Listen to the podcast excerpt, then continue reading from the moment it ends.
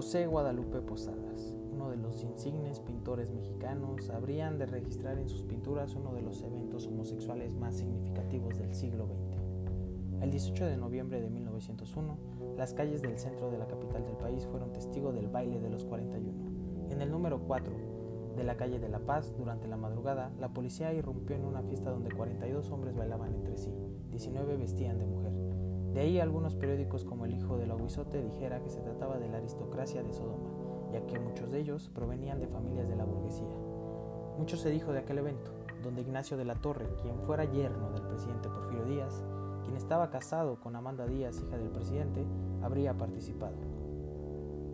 Carlos Monsiváis escribió sobre ello en la revista Letras Libres. Las cifras se ajustaron a 41, porque el nombre del yerno del presidente ya no aparecía en adelante. Así pues, 41 maricones protagonizarían una nueva forma de entender la homosexualidad en el México del siglo XX.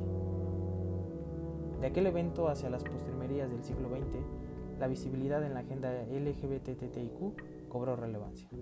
De ahí se gestarían muchos movimientos que a la postre buscarían un lugar en la agenda pública. La década de los 90 ya la Organización Mundial de la Salud retiraría de sus manuales de enfermedades mentales a la homosexualidad. Y más tarde, 26 países en el mundo habrían la posibilidad de que dos personas del mismo sexo se pudieran casar. Taiwán, por ejemplo, sería uno de los primeros países en Asia en reconocer esa posibilidad, aun cuando ningún país de ese continente hacia mayo del 2019 lo permitía.